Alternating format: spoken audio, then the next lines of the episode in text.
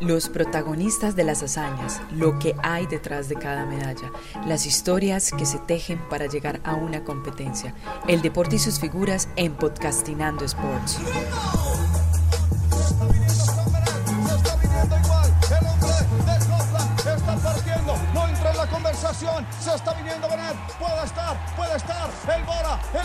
El Bora sobre la carrera. Se viene sobre la parte izquierda. Arriba Fernando Gaviria.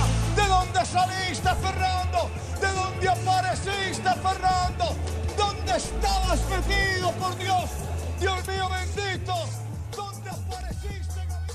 Hola, ¿cómo están? Bienvenidos a una nueva entrega de Podcastinando Sports. Hoy los volvemos a saludar desde el municipio de La Ceja con uno de sus hijos pródigos. Fernando Gaviria Rendón, quien aceptó esta invitación de este podcast y a quien le damos la bienvenida. Fernando, bienvenido. No, muchas gracias y gracias por la invitación. Un, placer estar acá con ustedes. Bueno, Fernando, te logramos coger en tu país, en tu, en tu ciudad, en tu municipio. Contanos un poco de cómo van esas vacaciones. No, van bastante bien. Creo que eran muy merecidas ya que habíamos pasado una temporada bastante larga y en este momento aprovechamos a descansar y a continuar entrenamientos para, para, lo, que se para lo que se sigue el próximo año. ¿Por qué pasan las vacaciones además de la familia en la ceja? ¿Qué hace que cada que tienes vacaciones estés por estos lares?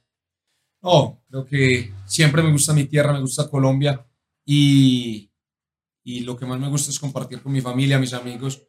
Entonces creo que es lo más adecuado. Ya entraremos a, hablar el tema familiar, pero en las dos o tres ocasiones que hemos venido acá a La Ceja, te hemos visto con un grupo de amigos, de quiénes se trata y cómo es la relación y la historia con estos personajes.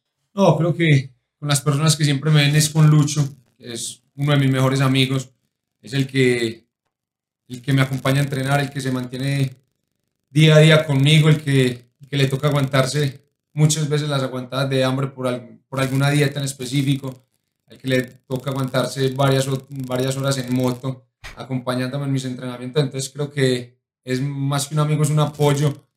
Y, y los demás amigos, tengo el círculo muy pequeño, son, somos cinco que nos mantenemos muy unidos, pero, pero la pasamos siempre muy bien. Lucho, cuéntanos un poco la historia de cómo lo conociste, hace cuánto lo conociste y también a qué se dedica él. No, Lucho lo conocí hace aproximadamente siete años.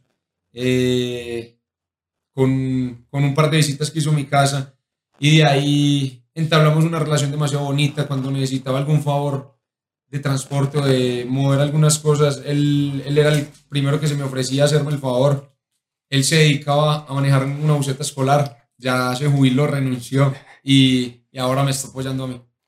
Fernando, es difícil encontrar personas que se interesen por el Fernando, persona, el amigo, el parcero, el llave, y no el Fernando ciclista, el famoso, el de los triunfos. Sí, es complicado, pero al final el día a día te va mostrando quiénes son las personas que se van a quedar cuando, cuando las cosas no funcionan o cuando deje de ser Fernando, porque en realidad toda carrera de un deportista tiene, tiene su final, entonces creo que el día a día, conocer las personas, tratar con ellas, te va enseñando quiénes estarán al final de la carrera. En Colombia, eh, Lucho, en Emiratos Árabes, ¿quién es ese parcero que te acompaña? No, en, Europa tengo muchos amigos, tengo muchos amigos que ahí todos son ciclistas y, y, es un beneficio porque tenemos las mismas dietas, tenemos los mismos entrenamientos, entonces creo que, que nos complementamos demasiado bien. Uno de mis mejores amigos es Maximiliano Richese, que, que sé que con él puedo contar todos los días, así si lo necesito llamar para algo, él me va a responder, entonces creo que, que lo veo más como un hermano, como mi hermano mayor. Bueno, antes de, de, seguir ahondando en el tema de Europa, sigamos hablando de la ceja. Cuando estás por fuera, ¿qué es lo que más extraña exactamente de este municipio? No, en realidad extraño mucho estar con mi familia, extraño mucho poder disfrutar de mis animales y extraño mucho la comida de mi abuela. Desde pequeño un amor muy grande por los caballos. Sí, desde muy pequeño me han gustado mucho los caballos, soy un, un apasionado. Quisiera conocerlos más, pero en este momento estoy dedicado al ciclismo y a, y a otros estudios, entonces en lo de los caballos, por el momento lo que los conozco me tiene contento y cada día aprendo más de ellos. Bueno, un amor muy grande por los caballos, pero cuando estabas niño te trepabas eras a los marranos. ¿Cómo es esa historia? No, creo que siempre me han gustado mucho los animales. Incluso me iba algunas veces con mi madre para la escuela y de ahí me iba por una finca de un amigo de ella a cuidar marrano, a cuidar gallinas. y entablar comunicación con los animales. Siempre les he tenido mucho cariño, siempre trato de protegerlos en lo más que puedo y, y bueno, de, de, pequeño hacía muchas travesuras como esa de montarme en un marrano, pero eran experiencias que, que todo niño debería quemar y todo niño debería de, de poder disfrutar de los animales. Ahí mencionamos algunos animales que son más del campo, pero digamos que esos domésticos en Europa tienes algunas mascotas o cómo es ese entorno en ese lugar. No, en Europa no tengo ninguna mascota por, porque con los viajes se me hace mucho más difícil transportarlos de un lado al otro. En ocasiones en Europa no estoy ni siquiera en mi casa porque estoy en carrera, entonces no, no tengo personas que, que, me ayuden como, como a cuidarlo, entonces no estarían de la mejor manera. Ahora sí, hablemos de Emiratos Árabes como tal. Hace 10, 15 años, Fernando se imaginó que iba a estar en un país como este, en un país tan distinto a Colombia. No, en realidad, en ese entonces ni siquiera pensaba en llegar en Europa, porque lo veíamos como un gran salto, como llegar al top del ciclismo y, y poderlo lograr era un sueño. Ya cuando llegamos a estar en, en un equipo europeo, ya sabíamos que teníamos que seguir trabajando mucho más fuerte para poder conservar año tras año nuestro trabajo y poder ir mejorando.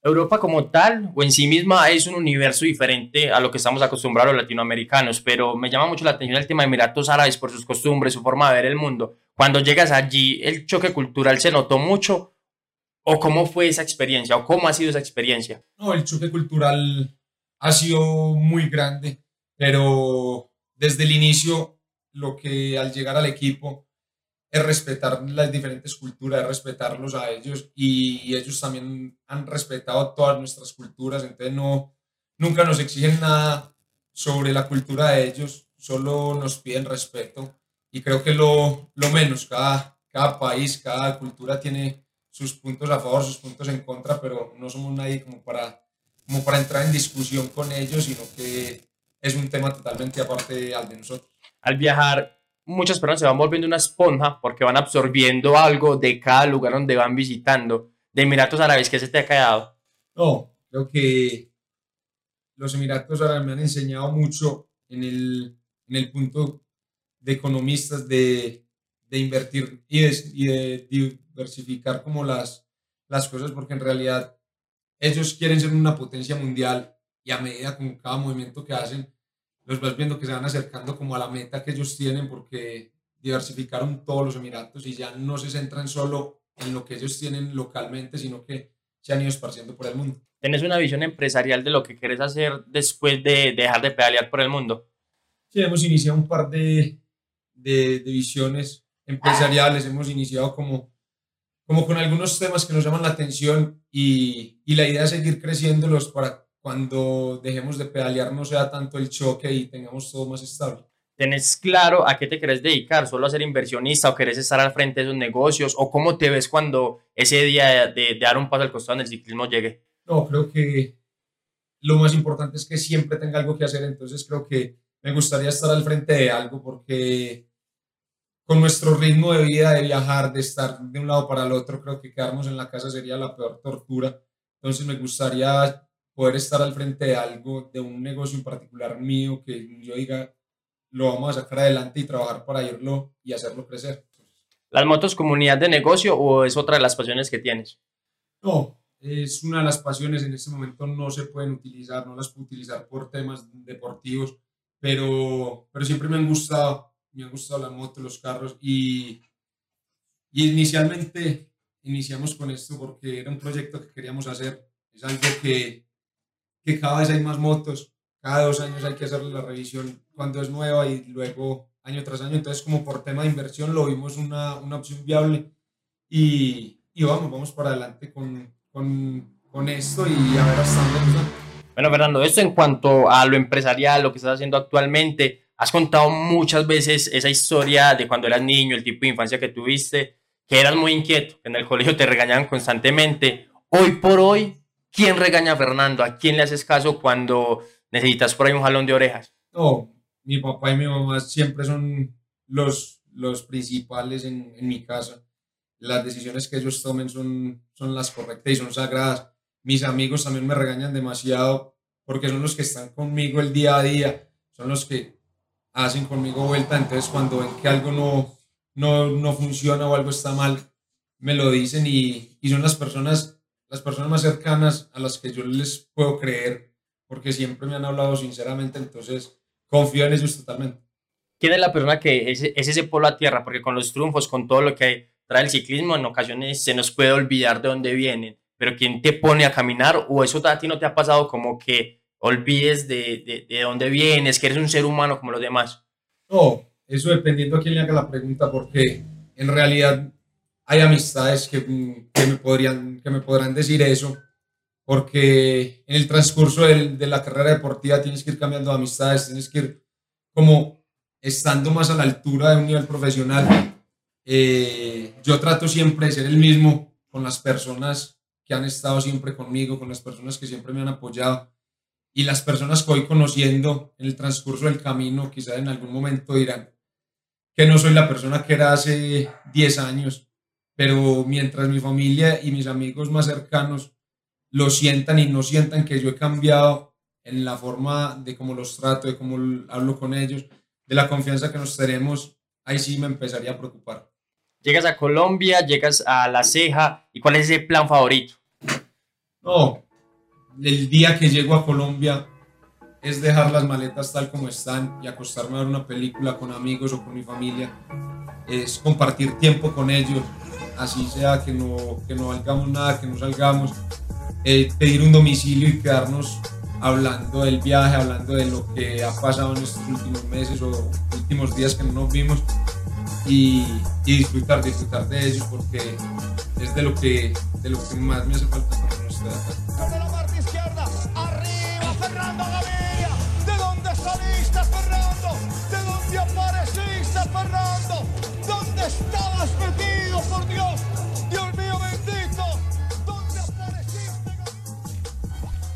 Escuchábamos esta primera parte de esta conversación con Fernando Gaviria, quien nos atendió mientras estaba en vacaciones en el municipio de La Ceja, nos habló un poco de esa relación que tiene con su familia, la relación con este lindo municipio y los amigos de infancia. En la segunda parte de esta entrevista, de esta conversación con Fernando Gaviria, estaremos conversando un poco sobre ciclismo, los colombianos en Europa y la relación que tiene con los medios de comunicación.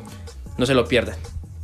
Podcastinando Sports es un podcast creado por Dura Alexander Pérez, comunicador social y periodista, y fue llevado a ustedes gracias al almacén BMX Racing, la Comisión Antioqueña de Bicicross BMX Antioquia y el depósito Pablo Múnera. Además, cuenta con el apoyo de Accord Antioquia y Strict Ball. Voz comercial, Estefanía Useche. Si te gustó este contenido, dale compartir y seguir. Nos escuchamos en una próxima ocasión. Esto es Podcastinando Sports.